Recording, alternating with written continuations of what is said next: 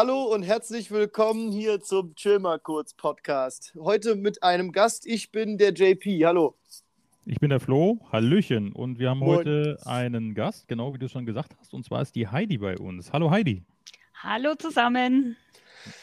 So, oh, es ist wieder mal äh, Zeit für unkonventionelle Dinge und ich, also ich könnte das, kann das doch schon so sagen, Heidi, oder? Das, das was du machst, ist doch unkonventionell oder stimmt das nicht? Ist, oder ich, ich glaube, unkonventionell ist der falsche Begriff. Es ist ähm, selten und man spricht selten drüber. Also äh, das würde es wahrscheinlich eher treffen, oder? Das würde es eher treffen, genau. genau. Dann schieß, wa- was, was genau, also was, was genau machst du denn? Okay. Äh, du hattest mich ja schon vorgestellt. Mein Name ist Heidi. Ich bin 57 Jahre jung und ich bin Lebens- und Sterbeamme. Ja, Oh. genau. Dann heißt es immer, Sterbeamme, was ist denn das? Das ist eigentlich ein Beruf. Ist es wirklich ein Beruf? Ja. ähm, der noch ja, relativ jung ist ähm, und viele eben sich auch an diesem Begriff Sterbeamme mh, ein bisschen stören. Aber es ist abgeleitet von, dem, von einer Hebamme. Warum? Also es ist ja so, also jede schwangere Frau, sobald das die Schwangerschaft feststellt, holt sich ja eine Hebamme und Mhm. beschäftigt sich ganz viel, ja, wann wird das Kind denn auf die Welt kommen und können Komplikationen kommen und Geburtsvorbereitungen und so weiter und so fort. Auf der anderen Seite, am Ende des Lebens, ist es ja so, ab da, wo eine schwere Diagnose dich trifft und du weißt letztendlich, das Leben ist endlich, was machst du dann in der Regel? Dann versuchst du natürlich gegen die Krankheit anzukämpfen und jeder hofft ja auf ein Wunder. Gleichzeitig würde es wahrscheinlich schon Sinn machen zu sagen, okay, es könnte ja eigentlich auch anders ausgehen, weil letztendlich sind wir alle sterblich und das wissen wir.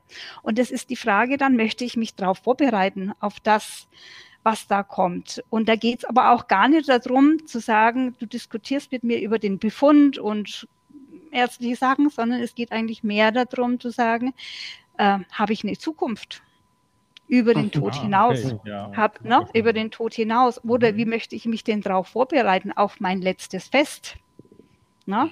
Oh, Wenn heutzutage, heutzutage jemand eine Hochzeit plant, dann wird ein, ein Jahr vorher schon das Fest geplant und Hochzeitsplaner und so.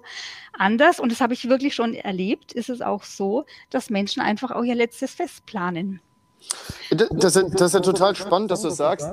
Ähm, ich habe gerade überlegt, ich, ich glaube, dieses letzte Mal, was man isst, äh, kenne ich nur im Gefängnis. Wenn jemand quasi äh, so irgendwie die Giftspritze bekommt, kann er sich aussuchen, was sein letztes Mal ist. Aber äh, so plant das ja sonst eigentlich keiner. Ne? Mhm. Also eins will ich nur vielleicht gerade sagen, ich würde es aber auf jeden Fall klar, ganz klar abgrenzen, es hat nichts mit Sterbehilfe zu tun. Mhm. sondern es hat wirklich damit zu tun, zu sagen, mein Leben ist ähnlich. Wie lang, das weiß ich ja nicht. Das können drei Monate sein, können aber drei Jahre oder auch, wie gesagt, es passieren ja auch Wunder. Mhm. Ich, no, ähm, zu sagen, okay, ich habe noch eine lange Zeit, aber wie bereite ich mich denn darauf vor, auf dieses Endliche in meinem Leben? Also ich finde es auf jeden Fall mega spannend. Äh, vor allem habe ich mir gerade noch überlegt, als du so angefangen hast, ähm, um, zu, er- um zu erzählen, was du eigentlich machst. Ähm, Sterbeamme, Hebe, Hebamme, das ist für mich erstmal so irgendwie so ein weiblicher Begriff, ja. Aber ich habe mich kurz vorher mal ein bisschen informiert. Das ist auch, wenn, wenn das Männer machen, gibt es überhaupt männliche Sterbeammen? Also die, das heißt trotzdem Amme, ne? Dann. Es gibt Nein, keinen, Nein, keinen nein, Amme. Doch, Ja? doch, doch, Okay. doch. Also es gibt auch, auch Männer, die diese Ausbildung machen. Und der Mann nennt sich dann Sterbegefährte. Ach, okay. Mhm. Klingt sehr gut. Genau, Sterbeamme oder Sterbegefährte. Ja, und ähm, das mit dem Fest finde ich auch, das muss ich einfach mal so dazwischen werfen, äh, auch sehr äh, spannend. Ich kann mir auch su- super gut vorstellen, dass das sehr viele Menschen auch sehr skurril finden. Ähm, es gibt ja äh, auch, diese ganz völlig unterschiedlichen Arten und Weisen, eben mit dem Tod auch, auch umzugehen. Ja, also die einen, die kämpfen da vielleicht gegen, die anderen äh, erzählen es keinem und äh, kurz vorher erfahren dann alle, okay, der hat, hat wohl Krebs, ja, sind dann tief erschüttert, weil sie den Menschen vielleicht, äh, ne, der Ehepartner zum Beispiel oder der Freund oder wie auch immer, sehr geliebt haben und dann erfahren sie plötzlich, dass er stirbt und andere scheinen da wirklich so eine ganz andere Auffassung zu haben und das richtig, wie du es gerade schon gesagt hast, zu planen, zu, zu feiern, richtig. Also das ist ja, du kriegst ja alles dann in diesem Thema auch mit, diese ganzen ganz unterschiedlichen Charaktere, die, die ganz unterschiedlich damit umgehen. Das muss ja. Mhm, genau, so ist es. Äh, umfangreich sein. Ich, ich, ich habe jetzt mal noch eine kurze Frage zu dem, was du am Anfang gesagt hast. Du sagtest ja, das ist ja ein ganz normaler Beruf. Mhm. Heißt das, man macht dazu jetzt auch eine dreijährige Ausbildung oder ähm, ist, das, ist das ein bisschen kürzer oder braucht man dafür gar keine Ausbildung, sondern du machst quasi wie so eine Art Fortbildung? Wie kommt man denn dann in diesen äh, Beruf? Ja, ähm, wie kommt man in diesen Beruf? Das ist eine zweijährige Ausbildung. Mhm. Äh, genau, an der Sterbearmenakademie bei Claudia Kardinal.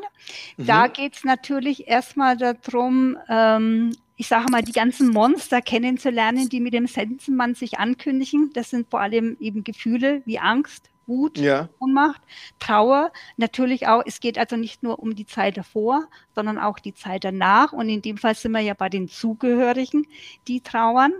Das heißt, wie gehe ich damit um? Dann geht es natürlich auch ganz viel um die Selbsterfahrung. Das heißt, äh, ich kann natürlich nur Sterbeamme sein, wenn ich selber für mich ein Bild habe was ist denn meine Zukunft danach? Mhm. Ähm, und dann geht es natürlich auch nochmal um das Thema, Thema ähm, in, in, den Kulturen, Religionen wird ja auch ähm, Sterben ganz anders wahrgenommen und vollzogen und gefeiert und damit umgegangen. Also all diese Themen werden angesprochen. Und wie gesagt, ist es auch wirklich wichtig, ähm, sich mit der Selbsthygiene zu befassen, weil das ist genau das, was du ja sagtest. Man hat ja ganz viele Menschen, mit denen man kennt, äh, die man kennenlernt. Mhm. Ähm, es ist ja auch, also hatte ich jetzt noch nicht gesagt, also ich bin auch Bestatterin, das heißt, ich bin auch angestellt in einem Bestattungsinstitut. Äh, da habe ich zum Beispiel sehr viel mit Sternenkindern zu tun äh, oder Eltern von Sternenkindern und ich habe auch sehr viel mit Suizid zu tun. Also Ster kurz, Sternenkinder sind Kinder, die genau. oder? Genau, Sternenkinder sind Kinder, die praktisch kurz vor der Geburt oder während der mhm. Geburt verstorben ist, sind genau. oder auch ist, mhm. Also das ist, äh, wenn ich mal überlege, das ist ja so weit weg von meinem äh, Leben. Also ich muss dazu, dazu sagen, ich habe ähm, keine Angst vorm Tod, äh, ganz im Gegenteil. Ähm, ich bin eher so eingestellt, dass ich sage, ganz, eigentlich kann ich mich darauf freuen, äh, weil das einfach etwas ist, von dem niemand wirklich weiß, was passiert. Äh, und deswegen entscheide ich mich, dass es was Gutes ist. Ähm, aber ich sag mal, da, du hast eine ganz andere Konzentration in der, in der Form, wie du es jeden Tag erlebst, wahrnimmst und was für eine Beziehung du auch zu dem Thema hast. Ich jetzt überlege in meinem Umfeld, meine Mama zum Beispiel, die hat eine ganz außergewöhnliche Art und Weise. Sie kann mit Tod gar nicht gut umgehen, nach meiner Auffassung. Äh, für sie ist das so ein wirkliches Tabuthema, wenn du so willst. Ähm, ist das was, was du, äh, ähm, ich sag mal, gelernt hast, dass das was Positives ist oder, oder dass es halt so ist, wie du es jetzt aufnimmst? Oder äh, warst du schon immer, hattest du schon immer eine bestimmte Haltung zum Thema Tod an, an sich? Mhm. Ähm, vielleicht fangen wir noch ein Stück vorne an. Wie kam ich selber zu dem Thema? Zu dem ja. Thema kam ich ähm, zu dem Zeitpunkt, also da war ich Ende 20, da ist mein Papa an Krebs erkrankt und auch ganz schnell gestorben, also innerhalb von fünf Monaten. Mhm. Äh, ich selber habe ja vier Kinder. Damals war ich mit meinem dritten Kind schwanger und ich war damals auch so total hin und her gerissen. Gebe ich mich der Trauer hin? Und gleichzeitig habe ich ja ein Kind im Bauch. Das heißt, hatte ich ja auch immer Angst, okay, wenn ich mich der Trauer hingehe, dann mache ich ja schon vielleicht irgendwas kaputt bei dem Kind. Also mhm. ich habe da mitbekommen, wie schwer das, das ist.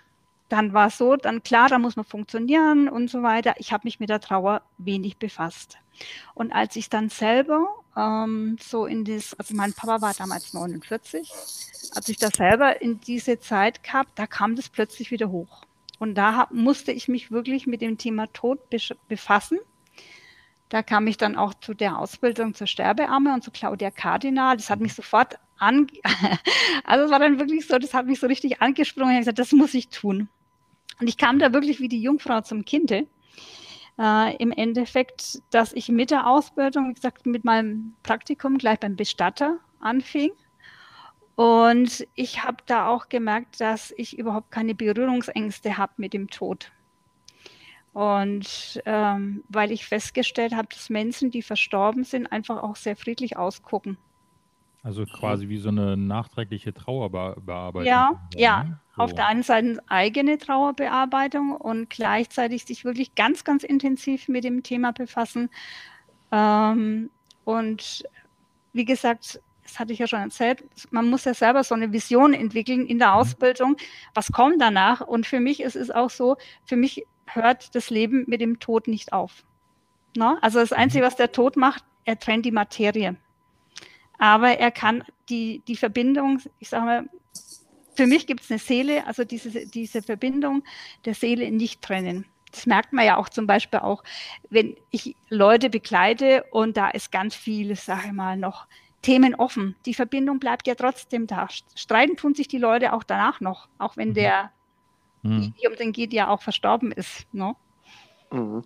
Du hast, ich wollte dazu noch sagen, also das, was du ja jetzt quasi erlebt hast und wie du dazu gekommen bist, zeigt ja aber auch nochmal ganz deutlich, dass man nicht drum kommt. Also es ist eine, eine Sache, eine Thematik, die auch wirklich eine Daseinsberechtigung hat. Ja, Sterbearme ist jetzt nicht irgendwie, ja, wer braucht's, ne? Sondern es ist wirklich ein Thema, was wichtig ist, ja. Das ist ein Thema, das wichtig ist. Genau, genau, weil es ist wirklich so, also ich, ich lerne viele Menschen kennen, die den Tod verdrängen, so wie es ich damals auch gemacht habe. Aber spätestens dann, ab an einem gewissen Punkt, wo ja, einem die eigenen Themen treffen, kommt es wieder hoch. Klar, ich kann es natürlich wieder unterdrücken und wieder unterdrücken. Die Frage ist, ist das gesund auf Dauer?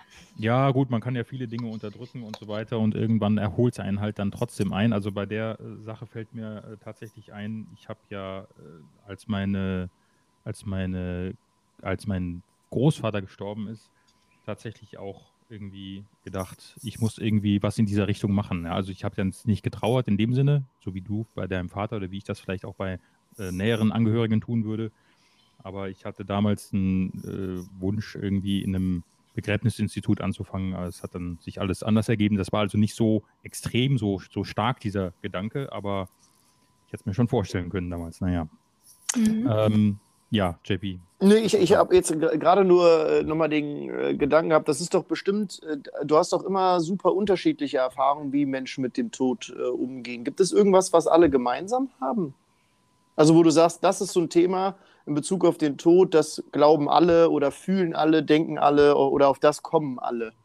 Ähm, weil der Tod für mich ist auch so ein unglaublicher Gleichmacher, ja. Also niemand von uns, es ist egal, ob dick, dumm, dick, dünn, äh, dumm, äh, schlau, groß, reich, wie auch immer, äh, alle wird es treffen. Und wir nehmen nichts mit, in Anführungszeichen, also zumindest nichts Materielles.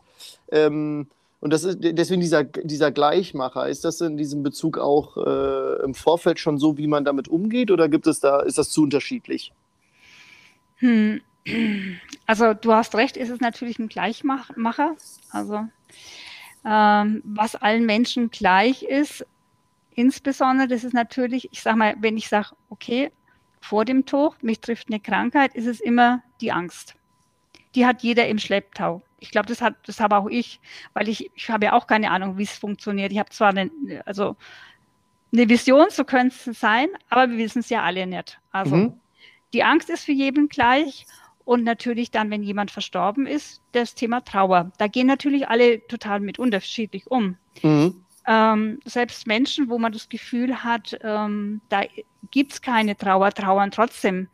Aber dann hat auf ihre eigene Art und Weise vielleicht nachts im Bettchen, dass die Tränchen kullern. Und es gibt natürlich andere, die ähm, geben ihrer Trauer natürlich groß Ausdruck. Also da, da, da habe ich ja die komplette Bandbreite dessen, was es gibt. Mhm. Also, no, also das ist das, was ich sage, das verbindet den Menschen natürlich. Finde ich, find ich total äh, spannend. Ich sag mal, du hast das jetzt auch im Kontext zur Krankheit gesagt, weil, also wenn ich mich jetzt aus meiner jetzigen Position, ich bin 27, kerngesund, äh, schnell Holz klopfen äh, äh und habe auch nicht vor, in naher Zukunft zu versterben. Äh, aktuell habe ich keine äh, Angst vom Tod als solches. Würdest du sagen, dass es bei dir jetzt auch noch nicht so ist, sondern dass das was ist, sobald es erst akut wird? Also sobald du quasi weißt, du kriegst die Diagnose und dann kommt die Angst?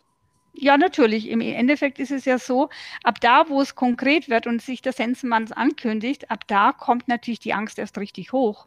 Mhm. Da habe ich auch manchmal Angst in, in gewissen Situationen. Man hat mal bessere oder schlechtere Tage, ne? Mhm. Aber ich bin jetzt zwar ein paar Jahre älter wie du. Äh, ich hatte zum Beispiel jetzt äh, vor kurzem eine, eine schwerere äh, Knieverletzung und habe dann schon gemerkt, oh, das mit dem Laufen, das ähm, da, da, da habe ich schon manchmal dann Einschränkungen, hat sich Gott sei Dank wieder gegeben. Aber da merke ich natürlich auch, äh, mein Körper ist nicht mehr das, was er natürlich mit 30 war. okay, das ist, das ist jetzt tatsächlich, äh, bist du jetzt in den Honigtopf gefallen, weil ich wurde in den letzten drei Jahren dreimal am gleichen Knie operiert. ich, also, äh, das kann dich auch mit jungen Jahren erwischen, tatsächlich. Ja, fühlt das, sich nur anders an, ne? Es, es, fühlt sich, ja, ich sag mal so, die, äh, die Sache ist halt die, ich bin halt viel, also ich bin jetzt schon mit 27 damit konfrontiert, dass ich ich sag mal, vielleicht schon mit 50 oder so äh, große Schwierigkeiten bekommen äh, könnte. Jetzt habe ich auch noch was mit der Hüfte. Also von daher, ich verstehe schon äh, diese, ja, man merkt einfach, ähm, das Leben ist endlich, ne? Und ja. auch und die, die Körper, den Körper, den wir haben, ähm, naja, der kann auch mal äh, nicht so funktionieren, wie es halt ist. Und das steht natürlich im direkten Kontext auch mit dem, naja, wir sterben halt irgendwann mal. Ja, ne? genau. Aber ehrlich gesagt, JP, du kannst, könntest du dir das vorstellen, also immer Angst zu haben, dafür sind wir ja gar nicht gebaut. Da würden wir ja dann irgendwann ja durchknallen und sagen, okay, äh, da mache ich mein Leben ja gleich ein Ende. Das, das soll ja nicht sein. Also es ist immer dann, Angst kommt in dem Moment, also wenn der Körper sagt, okay, ich muss mich schützen, ne, Angst ist ja auch was Gutes, ja, um ja, selber zu schützen. So und in dem Moment, wo ich natürlich auch der, der mich nicht mehr, also nicht mehr kontrollieren kann, was auf mich zukommen wird, und es kommt in dem Moment, ähm, wo ich weiß, das Leben ist endlich, dann, dann hat es ja ganz viel mit Kontrollverlust zu tun. Ja, Angst ja. ist ja in der Regel immer Kontrollverlust. Ne? Es geht genau. ja eigentlich immer nur um Kontrolle. Ja? Egal in welcher Situation wir Angst empfinden, geht es beim Menschen ja eigentlich immer nur, und es ist ja auch nur ein Gefühl, dass wir die Kontrolle nicht haben. Ja? Es ist ja äh, genau wie Stress auch, es ist ja letztendlich nur eine Bewertung. Ja? Wir bewerten mhm. etwas, äh, das muss ja nicht mal so sein. Ja? Also äh, das, das, das, was ich ja so, äh, mein, mein, Papa hat immer gesagt, naja, das, das, was so spannend am Tod ist, ist, ähm, äh, und ich weiß nicht, ob er recht hat, aber er hat es halt immer so gesagt. Ähm, wir wissen nicht, wann wir sterben, aber du wirst es auch niemals erfahren. Ähm, das, also es kommt ja keiner zu dir und klopft dann und sagt, ja, du bist jetzt gestorben. Ähm, natürlich kann man da auch in Widerstand gehen und sagen, naja, du wirst es schon irgendwie merken. Vom rein, von dem, wie ich es jetzt mir vorstelle, ja gut, halt dann wahrscheinlich nicht äh, in der Form. Es könnte ja auch wie Einschlafen sein, ohne zu träumen. Ist ja so, ein bisschen dann, sehr philosophisch jetzt. Ja, ja. Natürlich, natürlich, stimmt. Komm, kommen wir, kommen wir, äh, ja gut, aber das ist gar nicht so schlecht, weil, naja, ist, äh, philosophisch, äh, das Thema Rituale war ja auch ähm, in dem Kontext, das ist manchmal auch philosophisch. Äh, du, du hattest, also ich habe das jetzt äh, gesehen, der Flo hat das ja schon im Vorfeld mal angesprochen gehabt. Äh, das hat ja auch viel mit Ritualen zu tun. Und ich habe ja eben gesagt, ich wollte es auch nicht ins falsches Verständnis bringen, ähm, das ist ja auch so ein Vorbereitungs-, äh, also es geht ja quasi um Vorbereitung. Das kann ja, wird dann in Form von Ritualen gemacht letztendlich. Habe ich das richtig verstanden? Nee, also ich, ich wollte noch mal einen, einen, kurz, äh, einen Schritt noch mal zurückgehen zu dem ja. Thema Angst, ne? Ja. Also ist es so, es ist ja auch deswegen, weil jeder Mensch, gerade in unserer Zeit, hat ja auch so, so ein Kopfkino, ne? Mhm. Das heißt, wenn du jetzt die Diagnose Krebs bekommen würdest, an was würdest du wahrscheinlich zuerst denken dann erstmal? Äh, boah, das ist, da, da müsste ich äh, jetzt eine Sekunde drüber nachdenken. Ja, aber äh, was da immer kommt. Noch? wie lange noch? Ja, ver, ver, ja ich würde, ich glaube eher, es geht ja, wie, also wie, wie schwer ist es denn jetzt? Also ja. ist, es, ist es heilbar oder werde ich sterben? Ne? Das ist ja, die, ja. erstmal die erste Frage. Kann man noch was machen oder kann man nichts mehr machen? Nee, was ich jetzt eigentlich meine, also wenn, wenn die meisten Menschen sagen dann, okay, Krebs, was kommt dann? Ne? Dann kommt ja sowas, okay, ich muss zur Chemo, da kriege ich eine Klatze. Ach so, meinst kotzen. du das? Ja, gut. Ja, da muss mhm. kotzen. Ja. Dieses Elend, dieser Sichtum. Ne? Und mhm. ich meine, was ich davon sage, jeder hat ja erstmal ein Kopfkino. Und das ist ja das, was dann eigentlich letztendlich die Angst dann auslöst. Mhm. Aufgrund dessen, was man ja auch von den Medien und weil man schon erfahren hat und so weiter und so fort. Und ähm, das ist das, was ich auch meine zu dem Thema Angst nochmal äh, dass, dass eben einfach äh, bei uns auch ganz viel Kopfkinder da mitspielt. Ne? Mhm. Ja, genau. ich verstehe, ja. ja, ja. Mhm. Genau, aber du hast mich auf Rituale angesprochen. Ja. Rituale sind super wichtig. Und zwar Rituale sind da wichtig, weil ähm, angesichts des Todes ähm, erstarren viele Menschen. Das heißt, sie sind nicht, oftmals nicht mehr handlungsfähig. Mhm. Dann spreche ich auch wieder, sage ich mal, wenn es sich um eine äh, schlimmere Todesart, schlimm in Anführungszeichen heißt, also gerade wenn sich, wenn Zugehörige zu mir zum Beispiel kommen, wo sich ein Angehöriger suizidiert hat oder eben äh, Menschen, die ein Kind verloren haben, äh, da ist es wichtig, Menschen wieder ins Tun zu bringen, also ein gestalterisches Tun. Mhm. Wenn es auch nur so ganz kleine Sachen sind, dass ich sage, ähm, ich male jetzt irgendwie ein kleines Bildchen für die Mama, die verstorben ist, oder ein kleiner Brief. Oder, also es geht hier gar nicht um diese großen Rituale, sondern erstmal um die ganz, ganz kleinen Rituale, um Menschen aus der Erstarrung zu lösen und wieder ins gestalterische Tun zu bringen. Denn erst durch dieses Tun kann sich diese Erstarrung wieder in ganz kleinen Schritten lösen, um dann auch wirklich in, ich in Anführungszeichen, wirklich gesunde Trauer, Trauer zu kommen. Mhm. Deswegen sind Rituale so wichtig. Wir kennen das ja eigentlich aus dem christlichen Kontext ja auch schon. Früher war es ja wirklich so, wenn jemand verstarb, da kam ja noch das ganze Dorf zusammen. Da gab es vorher nochmal die Salbung und Ölung. Da hat man dann auch die drei Tage Totenwache äh, gehalten. Also früher, ich sage mal, wirklich nur vor 15, 50 Jahren hat man das ja auch gemacht. Bloß heute ist es verloren gegangen. Heutzutage sterben die Menschen im Krankenhaus, werden ganz schnell irgendwo in die Pathologie, Pathologie äh, geschoben. Wer will denn heute noch am offenen Sarg irgendwie Abschied nehmen? Das ist schon fast makaber heutzutage, ne? Ja. Also wild. Ja, das stimmt. Ne? Genau. Das stimmt. Und da ist äh, meine Intention, wirklich nochmal am äh, offenen Tag vielleicht Abschied zu nehmen, nochmal wirklich auch den, ich sage auch kalten Menschen berühren, um die Wirklichkeit zu erfassen, zu sagen, nee, der kommt nicht mehr jetzt irgendwie rein, sondern er ist tot. Und ähm, ich gucke auch wirklich. Hart, echt. Ich ja, und ich gucke auch. Und ich gucke auch wirklich drauf, dass ich in meinen Gesprächen ähm, sage, der ist nicht eingeschlafen, sondern er ist tot. Ja, es, es geht halt um diese Entzerrung. Ne? Ich glaube, mhm. dass wir nichts verdrängen. Das ist ja das, worum es letztendlich geht. Ne? Dass man das wirklich wahrnimmt und bewusst nimmt und auch vor allen Dingen die vielleicht negative Assoziation daraus zieht. Ne? Es ist ja nichts Negatives, es ist ja was Sachliches eigentlich. Also es ist ja, es ist ja einfach wahr. Es ist ja die, es ist so. So, das können wir nicht ändern, auch wenn wir uns jetzt einreden, naja, der schläft. Nee, der, er schläft nicht. Aber es ist tatsächlich hart. Also ich muss mir das jetzt äh, vorstellen. Äh, und das sind auch so Dinge, naja, mich erwartet das ja noch, wenn meine äh, Eltern äh, mhm. irgendwann äh, von dieser Welt gehen. Und das sind so zwei Tage, auf die ich ja, mit großer, mit, mit jetzt, das auch da habe ich jetzt schon das Angstgefühl tatsächlich, äh, wo ich sage, oh, ich will diese Tage quasi nicht erleben, aber sie werden ja kommen und da habe ich mich jetzt gerade äh, konfrontiert gefühlt, wenn ich jetzt bei dir da in dieser Situation wären würde, dann in diesen offenen Sarg mhm. gucken, oh, ist schon eine, naja, ich sag mal, ist jetzt nicht trivial, ja. Ich, ich wäre da, glaube ich, auch nicht so cool, muss ich ehrlich sagen. Also schon. Äh ja. Also das ist, ja. Weißt du, was da hilft? Äh, was denn? Reden. Einfach reden mit deinen Eltern auch darüber. Ich weiß nicht, ob ihr das jemals gemacht habt, zu sagen, du, wie ist denn das?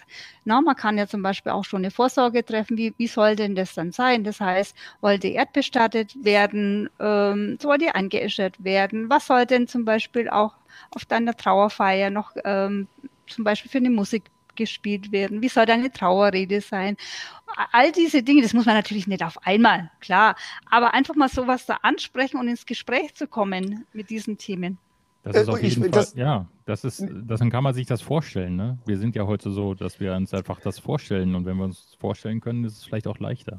Äh, ich, habe das, ich finde das witzig, weil das ist gar nicht so lange her. Ich glaube, vor ein, zwei Wochen habe ich das tatsächlich mit meinen Eltern gemacht und äh, das, da ist auch, da sind auch, sind wir in Diskussionen äh, gekommen, äh, weil das äh, einfach mit dem Hintergrund, meine Mama hat zum Beispiel gesagt, sie würde ver gerne verbrannt werden und dann über Meer ausgeschüttet. Also sie ist von das Sternzeichen Fisch ähm, und sie hat, das war ihre Vorstellung Vorstellung zu sagen, ich würde gern verbrannt werden und dann übers Meer ausgeschüttet, wo ich dann gesagt habe, um Gottes Willen, äh, ich finde das mit dem Verbrennen gruselig. Äh, aber naja, eigentlich ist das ja jeder Menschens eigene Entscheidung, wenn man sie halt vorher treff, trifft. Ne? Oder ist das, also ich weiß nicht, äh, das sind ja, ähm, also es ist schon komisch dann zu sagen, naja, irgendwie, ich will dich aber eigentlich gar nicht verbrennen. So, ich finde diese offene Sake, also Vorstellung dann schon irgendwie, wie soll ich sagen, liebevoller. Mhm. Oder, oder, oder, oder findest, oder ist das so, dass das eigentlich jeder für sich selbst entscheiden äh, kann? Ja, also diese Ab Verabschiedung am Sarg kommt ja vorher. Das heißt, in dem Moment, wo deine Mama versterben würde, ähm, gibt es ja ähm, auf jeden Stimmt, Fall noch, das macht Sinn. Ja. Mhm. Genau, eine Ab Verabschiedung am offenen Sarg oder auch eine Trauerfeier, je nachdem. Mhm. Anschließend würde die Mama ja erst zur Kremation kommen. Die Urne kommt dann zurück und dann kann sie natürlich am, am Meer, am, na, dann ausgestreut werden. Aber das, was ich aber sagen wollte, ist doch schon super. Dann hat sie schon mal eine Vorstellung und sagt, okay, äh, was soll denn mit dem, also da, was, das, was von der Materie übrig bleibt, was soll denn damit geschehen? Und damit sie ist schon, denke ich mal, viel, viel weiter wie viele andere Menschen, die dann sagen, nee, damit will ich mich gar nicht auseinandersetzen dann sind dann auf der anderen Seite dann Menschen zugehörig, die haben gesagt, ich habe keine Ahnung, wie die Beisetzung stattfinden soll. Ne? Mhm. Na, also ich muss ganz, äh, ganz hm? ehrlich sagen, ich finde es auch ein unglaublich wichtiges Thema, das so zu machen, Heidi, wie du das auch äh, sagst. Ähm, nicht nur für die eigene, ähm, also um sich selbst die Angst zu nehmen, sondern auch um es dann einfach zu wissen. Ja, das ist auch ein Thema mhm. bei meinen Eltern und wir haben das auch äh, schon öfter besprochen, ja, wie funktioniert das, was wird, wann, wie, wer will das, ne? Und ähm, ja, das ist, du hast sicherlich recht, ähm, dass es nicht so weit verbreitet ist. Mhm. Ja, das ist ja auch, ich sag mal, das, was, das ist ja äh, nichts, was quasi spontan kommt. Das ist ja wirklich was, was wirklich, äh, naja, planbar ist auch. Ne? Also, äh, das heißt, äh, eigentlich ist das ja auch gut, dass man es planen kann in der Form. Das ist ja, äh, naja, es, es, ist halt die Frage, ich, frag, ich habe mich halt gerade gefragt, warum wir uns, ähm, naja, warum wir uns davor so drücken oder viele Menschen sich davor drücken, äh, auch darüber zu sprechen, weil das kann, also ich kann nicht nachvollziehen, warum es da schon um Angst geht, weil an sich ist es ja auch nichts, äh, wenn es jetzt noch keine akuten äh, ich sag mal, Diagnosen oder auch äh, Gründe gibt, worum man sich Sorgen machen müsste, dass man bald verstirbt, gibt es ja eigentlich keinen Grund, nicht darüber zu sprechen. Ne? Ja, aber warum genau. muss man das dann machen? Ja, einfach jetzt, ich meine, du hast es ja gerade gesagt, ne? Äh, jetzt, äh, jetzt, wenn man sich auch an seine, wenn man jetzt an seine Eltern denkt, dann habe hab ich jetzt schon das Bedürfnis, natürlich auch in, also diese Bestattung so zu machen, wie sie das gerne sich vielleicht wünschen. Und hätten, haben wir nie drüber gesprochen, dann kann das dann passieren, dann ver versterben die äh, und ich, ich stehe da und denke mir, boah, wie wollten die das eigentlich? Ja, ja, so, klar. Das, also, äh, weißt wir, du? wir sprechen jetzt drüber und für uns ist völlig klar, warum man das macht. Nur sagen so, ja, ich meine, es gibt keine Anzeichen, warum soll ich jetzt ein Testament schreiben, warum soll ich jetzt das irgendjemandem jetzt, warum soll ich mir überhaupt selber Gedanken machen? Ja, es gibt mhm. ja auch bestimmt ganz schön viele Leute, die sagen vielleicht, äh, weißt du was, wenn ich tot bin, ist mir doch egal. Sollen sie gucken, wie sie mich irgendwie unter die Erde kriegen. So, so Menschen das könnte natürlich auch, auch sein. Ja. gibt, ja, ja, klar. gibt es Menschen, die äh, jetzt schon zu Lebzeiten, wenn sie vielleicht älter werden oder vielleicht ins äh, Seniorenheim gehen oder sowas, die räumen aus, die misten aus, die schmeißen alles weg und so weiter und sagen sich, dass das bloß die Kinder nicht machen müssen. Und andere sagen, ist mir doch egal nehme ich noch am besten hier noch eine Hypothek auf, muss ich eh nicht mehr abbezahlen. Weißt du, so. So gibt es diese beiden äh, Menschengruppen. Ich möchte gerne nochmal, äh, ich habe das nämlich auf deiner Webseite gelesen, vielleicht können wir da nochmal kurz auch, was die Rituale angeht, ein bisschen äh, drauf eingehen. Und zwar die beiden Begriffe Seelensporttraining und Naturcoaching. Das hat doch bestimmt auch was mit den Ritualen zu tun, oder? Nein, hat ganz wenig mit Ritualen Sehr zu gut. tun. Was macht man da? Was, was heißt das? Was, äh, also, fangen wir, fangen wir mal mit dem Seelensporttraining an. Also, ich bin auch Seelensporttrainer. Seelensport ist ein Konzept, ähm, das sich damit auseinandersetzt, dass du deine Gefühle in Bewegung ausdrückst. Äh, ich selber habe das nicht erfunden. Erfunden hat es äh, die Katrin Pieber, der ihre Schwester wurde 2013 ermordet und äh, sie hat sich praktisch ähm, ja, ich würde jetzt sagen, selber auch teilweise aus diesem Sumpf, der dann äh, entstand, herausgezogen, dass sie dieses Konzept erarbeitet hat. Und es geht halt wirklich darum, äh, über Bewegung und Geschichten, Gefühle auszudrücken, also sowas wie Liebe, Sehnsucht, Traurigkeit. Was ganz wichtig ist, natürlich auch Wut, Zorn, Ärger, Ne? Also wirklich da mal so sich auch mal auszupowern oder auch mit einer Geschichte dann auch nochmal das Ganze an anderen Blickwinkel zu bekommen. Da geht es aber auch zum Beispiel auch eben um die Angst oder auch um die Schuld. Ne? Habe ich Schuld irgendwie daran, dass das passiert ist? Also es ist nicht unbedingt was, was man nur machen kann, wenn jemand gestorben ist. Das könnte man auch so machen. Das kann man auch so machen. Mhm. Genau. Und auf der anderen Seite kann ich aber auch Gefühle erzeugen über diese Bewegung. Das heißt, gerade wenn jemand jetzt in der Trauer ist, ähm, vor allem dann zum Beispiel, wenn, wenn eine Frau ihren Mann verloren hat, sind kleine Kinder, dann, dann verliert man oft die Selbstfürsorge, den Selbstschutz. Und da ist ganz wichtig, das wieder aufzubauen. Mhm. Mhm. Genau, oder auch mal aushalten zu können. Manchmal, also ich sage, Trauer kommt ja in Wellen. Wir hatten ja vorhin schon, Trauer ist keine Krankheit. Trauer ist ein ganz normaler Zustand, um ähm, sich zu verändern, weil das, was vorher war, gab es ja nicht mehr. Es wird anders sein. Und diese Trauer hilft uns, das anzupassen. Und manchmal ist es auch so, wenn die, die Trauer kommt immer wieder in Schüben. Und manchmal muss man auch Trauer einfach mal aushalten können. Und dann können dir diese Übungen, diese Bewegungen auch helfen, das jetzt zu sagen, okay, heute ist gut, morgen ist, schaut die Welt vielleicht wieder ganz anders aus. Ist besonders immer dann, wenn die Jahrestage kommen, ne? sowas wie mhm. Geburtstage, Weihnachten oder so, da wo das nochmal ganz hoch kommt. Und das ähm, verbirgt sich hinter dem Sehensportkonzept.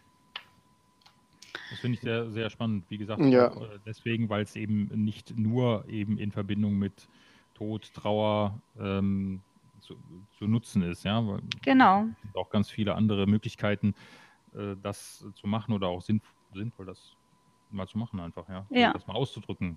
Genau, auszudrücken und auszulassen, so, ja. Genau, und über, also hinter jeder Übung, äh, äh, Übung steht auch eine Geschichte und mit dieser Geschichte, das kennt man ja auch von den Märchen dann auch so, die ja immer auch gut ausgehen, ähm, steht ja auch manchmal so eine positive Wendung und damit wird oftmals der Blickwinkel auf dieses Ganze, also gerade wenn dann, wenn Wut da ist oder so, dass der Blickwinkel einfach auch nochmal verändert wird, dass der entsprechende Impuls da ist. Mhm.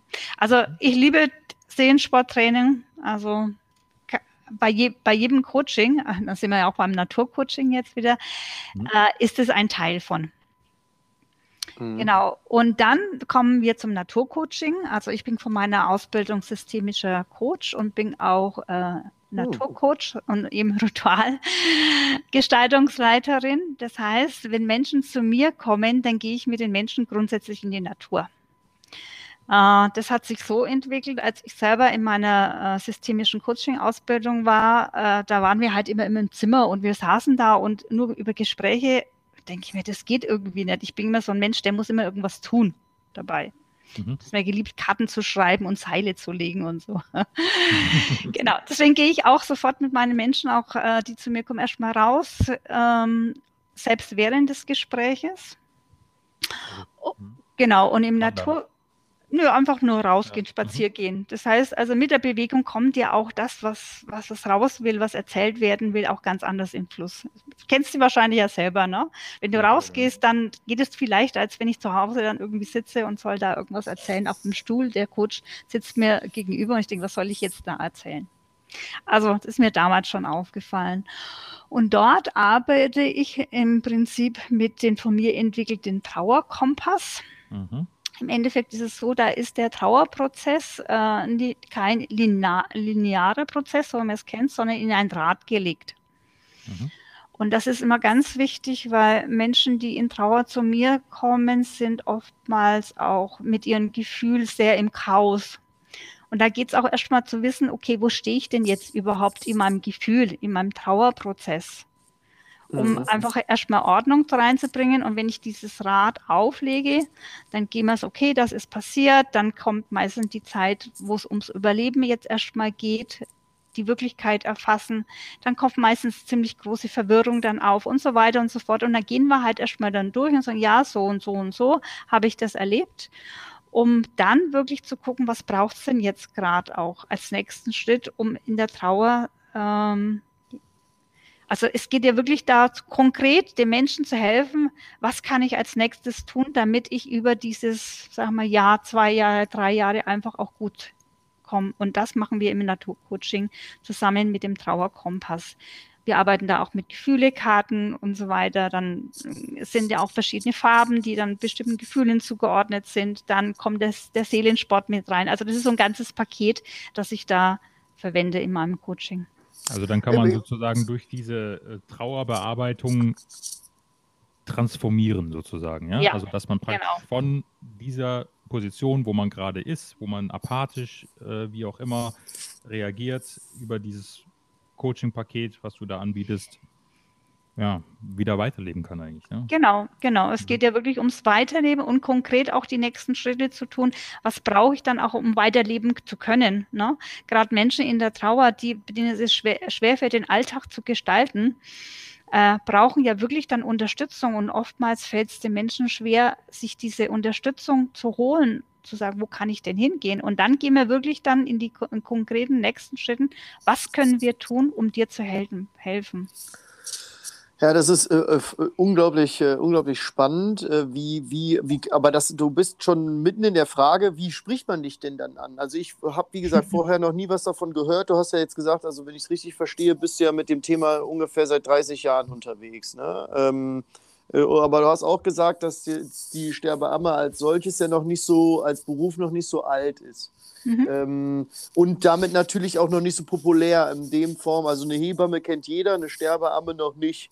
Äh, wie, wie kommt man denn dazu? Ist das so, dass man jetzt zum Beispiel sagt, naja, wenn du äh, quasi, ähm, also, ähm, also wenn du, wenn, wenn es in diesem Prozess, wenn es dazu kommt, jemand verstirbt, dann wirst du damit sowieso konfrontiert, weil die Kirche da irgendjemanden als Ansprechpartner hat oder das Bestattungsinstitut oder wen spricht man da an? Dein, äh, spricht man einen Arzt an? Also ich wäre jetzt von, ohne, ohne dich jetzt als Kontakt, wäre wär ich da ja quasi auch gar nicht drauf gekommen und habe auch noch nie jemanden gehört, der mir gesagt hat, ja, ich habe mir da jetzt Hilfe geholt. Ähm, und hatte tatsächlich schon den einen oder anderen.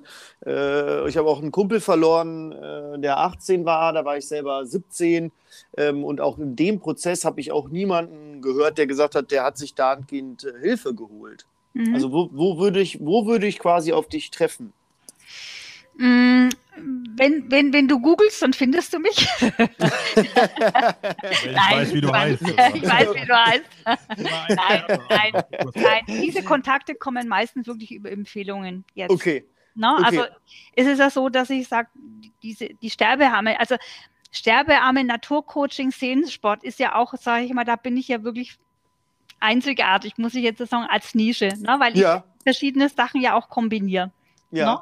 Also mhm. so, so wie ich arbeite. Ähm, das ist halt meins, so arbeite ich gern und, und, und da, da kann ich auch Menschen helfen. Mhm. Aber wirklich endlich ist es so, dass ich meistens ähm, empfohlen werde von Menschen, die mich kennen oder eben mit mir schon gearbeitet haben.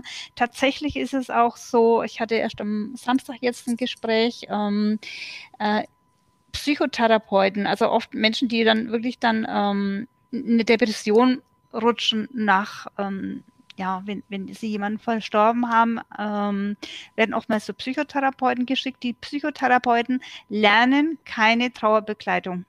Mhm. Und da gibt es tatsächlich die eine oder die andere, die dann die Menschen zu mir dann auch schicken, ähm, um zu sagen, Mensch, Heidi, guck da mal drauf, ähm, was wir denn da, da tun können. Ne? Also da arbeiten, ja, da habe ich ein Netzwerk eben zusammen gerade mit ähm, Heilpraktiker für Psychotherapie und und und, die mich dann auch kennen und wo wir auch Hand in Hand arbeiten. Okay, ich, ich verstehe. Mhm. Nee, dann, äh, ich, wie gesagt, habe bisher noch nie diese Konfrontation bekommen.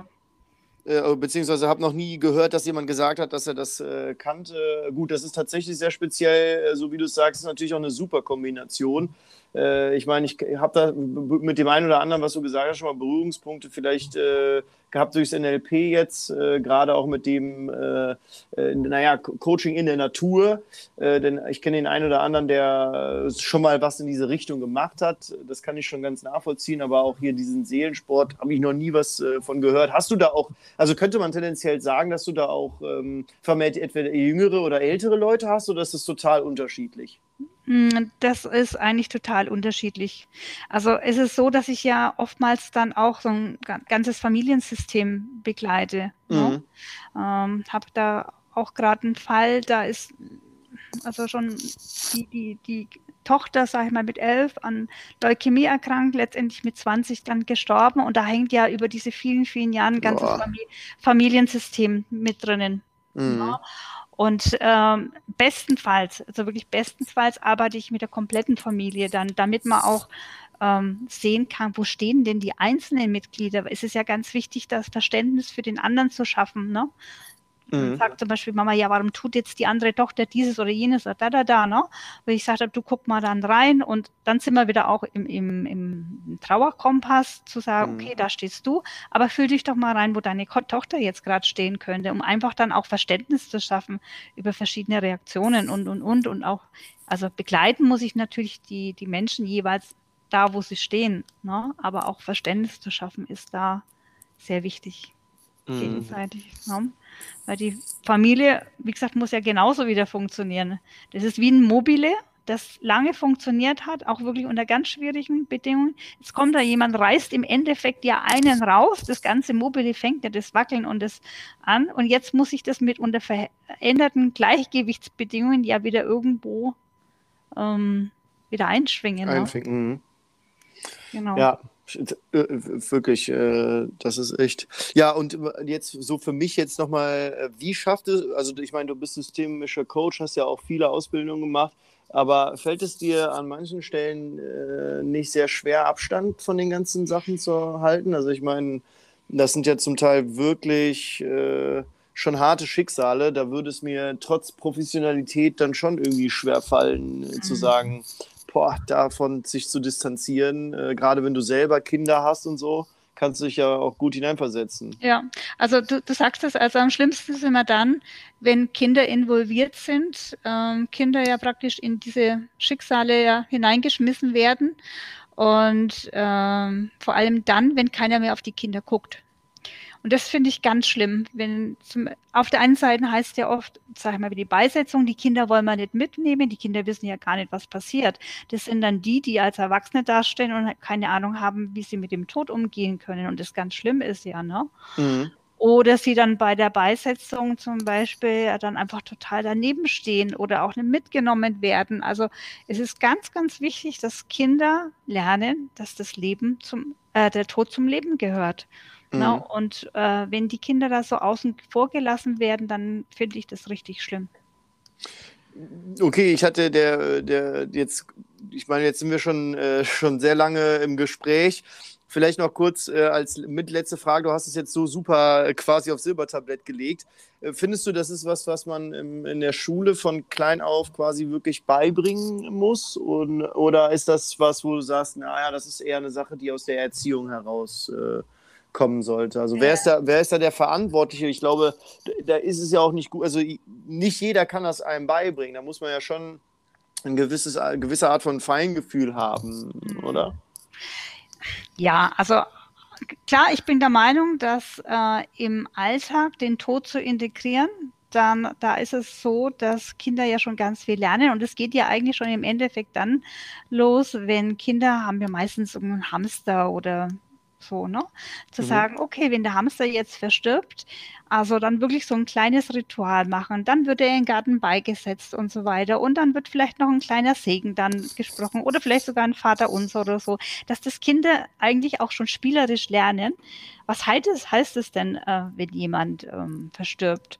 Und aus meiner Sicht wäre das auch ein Thema, also wenn du sagst, okay, Schulfach, äh, Religion, Ethik, ähm, auch da dieses Thema schon zu integrieren und dann vielleicht auch mal am Friedhof zu gehen und dann können die Kinder, die Kinder dann einfach mal so erzählen und dann sagen, okay, Opa ist gestorben und wie war das das und und und. Ne? Also das als normal zu betrachten, so wie ich halt äh, sage, okay, ich rede jetzt ähm, oh Gott, jetzt eben über die Hochzeit von Tante Hildegard, äh, genauso mhm. dann auch vielleicht mal von der Beerdigung vom Ober Erwin dann zu erzählen. Mhm. Also ich ja. muss ehrlich gesagt sagen, ich habe äh, Beerdigungen von Angehörigen, ob das jetzt Onkel waren oder auch meine Großeltern, habe ich eigentlich immer, zumindest was die Feier anging, in guter Erinnerung. Ja, also Stimmt. auf der einen Seite ist da diese Trauer und diese, ähm, das hätte ich auch, glaube ich, nie so erfahren, wenn ich es nicht zweimal miterlebt hätte, jetzt eben ähm, diese ähm, vorher also diese Beerdigung, wo dann einfach die ganzen Weggefährten äh, erzählen, wie derjenige war. Äh, man erfährt ganz viel über den Menschen, die man vorher noch nicht wusste. Äh, und es ist auch unfassbar traurig, wenn die Leute alle gar nichts erzählen würden, dann würde man das gar nicht so, zumindest ging es mir immer so, so äh, tief spüren eigentlich, was, was, was da gerade passiert.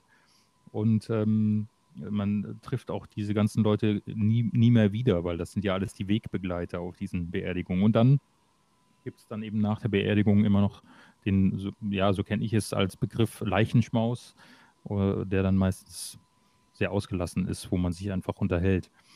Ähm, ja, äh, Heidi, vielen Dank für alle deine ganzen Ausführungen. Das war unfassbar spannend. Ich würde vorschlagen, wir kommen hier mal zum Ende. Äh, ähm, wir wollten das eigentlich ein bisschen knackiger halten, damit sich die Leute es auch wirklich alles anhören, weil ich finde nämlich, dass es ein unfassbar spannendes Thema ist und wie wir ja schon öfter auch gesagt haben, ein wirklich ja, ein Nischenthema, ja. Hast du ja selber auch schon so mhm. eingeleitet. Ähm, deswegen und ja, es gehört halt zum Leben dazu, genauso wie unsere Abschlussfrage auch immer bei uns dazugehört, auch wenn es jetzt vielleicht ein, bisschen äh, radikal klingt, sage ich jetzt mal. Ähm, unsere Abschlussfrage, die wir jeden Gast stellen, ist: Was machst du, um zu chillen? Was mache ich, um, um zu chillen? Ach, da äh, gehe ich in die Natur raus, irgendwo, wo niemand ist, und nimm meine Hängematte mit und da liege ich einfach und tue gar nichts und. das ist super. Da lässt das ist die Seele baumeln, ich, ja? Ja, ich liebe es, in der Hängematte zu liegen und einfach nur die Natur zu genießen. Und hoffentlich kommt niemand, der mich anspricht. ja, genau. Das muss man dann wahrscheinlich auch haben, dass man das mal äh, den Ausgleich hat, nehme ich mal an. Ja, genau. Und wenn ich zu Hause bin, dann sage ich mal, dann ist es meine Katze dann bin ich einfach auf meinem Sofa, dann kommt meine Katze und dann ist es auch irgendwas, weil ich sage, das ist mich unheimlich entspannt. Die spricht dich jetzt auch nicht an, ne?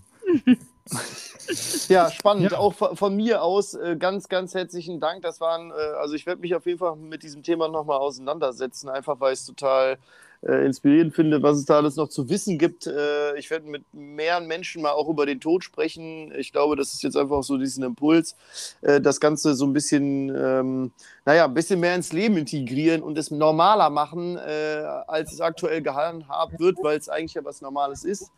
Ähm, ganz herzlichen Dank für diesen tollen Input und ähm, ganz toll, dass du das machst. Und äh, vielleicht, äh, also ich sag mal so, ich weiß ja, dass ich irgendwann sterben werde. Vielleicht wirst du irgendwann mal äh, mich begleiten oder so. Also vielleicht kommt das ja mal dazu, dass wir da uns dann in, auf dieser Weise nochmal begegnen.